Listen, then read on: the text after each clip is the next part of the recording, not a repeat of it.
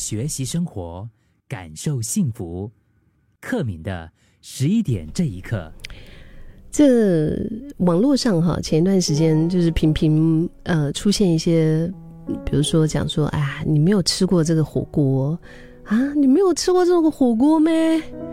啊，你没有用过某某专柜的保养品啊，这种这个品牌的化妆品都没有用过，就是这些啊，和这个见过世面，这个是连接在一起的话题讨论。我觉得就也很自然，确实，嗯，呃，感觉上我们活在这个世界上哈，已经活了这么久，然后我们都有自己的圈子，都有自己的，呃，见过所谓的见过世面吧，对不对？然后有一些人就会觉得这个你都不懂，然后我最常被质疑的是什么，你知道吗？别人突然间就是哼了一首歌。呃，或者是播了一首歌，在哪里听到一首歌，然后就问我啊，这是什么歌？然后我我是不知道，我是真的不知道。然后不知道，我就告诉他说，我真的不知道啊，不知道这首歌什么歌。然后就会有时候我会迎来的是什么？迎来的就是那种不可相信，就是没有办法不不可不可置信的那种眼神啊，看着我，你是 DJ 耶，这个这首歌你都不懂咩？可是我真的不懂啊。我我也没有算见过那么大世面呢，对不对？被誉为太阳之子的画家范谷，他在二十七岁，他开始了他的画画生涯。然后他其实可以说是这一辈子都是比较贫苦、比较潦倒的吧，不为人知哈。但是呢，他却凭借着他非常独有的一个生命创造力，他画出了那么多幅 那么优秀的作品。而且是现在的很多人都就是抢着希望说可以，可以亲眼看到他的这个画作啊，或者是真的想要带回家收藏的那种，像是他的比如说向日葵啊、星空啊，或者他的自画像等等。还有谁？还有非常开朗的这位画家米开朗基罗，他一生也是一样啊，这辈子他都是混在那种平民中。但是他却在文艺复兴那个时候，哈，就是怎么说呢？就是很多人才啊，一直出来的时候，他也是凭着自己对现实生活的思考，创作出了一系列的文艺复兴的启蒙画作，就在西方美学史上占据了一席之地。听众说：“柯敏，我没有去过泰国，我的朋友也是会很讶异，就会觉得啊，你没有去过泰国吗？”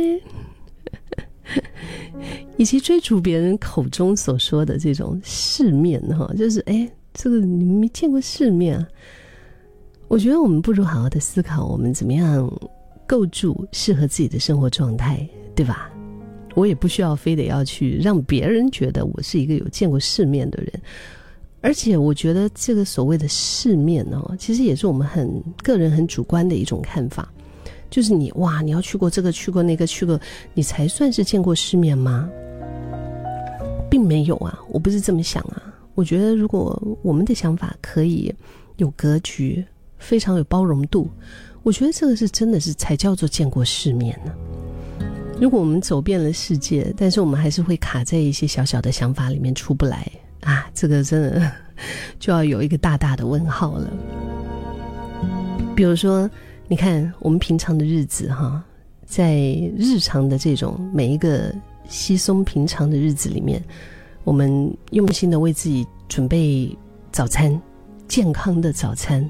当然，比较奢侈的话，你可以准备一日三餐，或者是说，在每一个值得庆祝的节日里面，就给自己一份力所能及的奖赏吧，哪怕是一杯咖啡、一束鲜花、一份甜点，嗯。都很好啊，我觉得这样都很赞呢。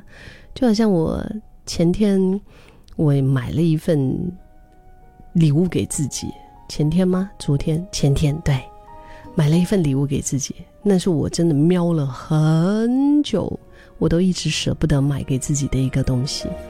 嗯，但是我就那天我就狠下心就买了。我觉得这些不一定真的。哎呀，非得要说，你说要有多少钱吗？不一定啊。但是他就是，我觉得说他需要花这个钱嘛，这个是我考虑的点哈。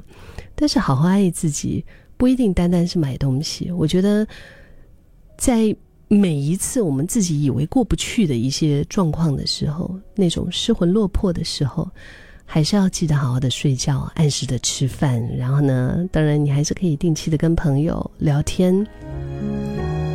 就是我们有自己治愈自己的能力呀，嗯，自己找回快乐的能力。这些贯穿在我们生活中的非常细微的一些一点一滴，我觉得就是爱自己的印记啊，也是好好生活的证明。所以不需要，不需要真的要去完成别人眼中所谓的世面哈，努力的生活，好好的爱自己。也好好的爱身边的人，我觉得这样的用心生活，比盲目追求见世面可靠跟实在多了。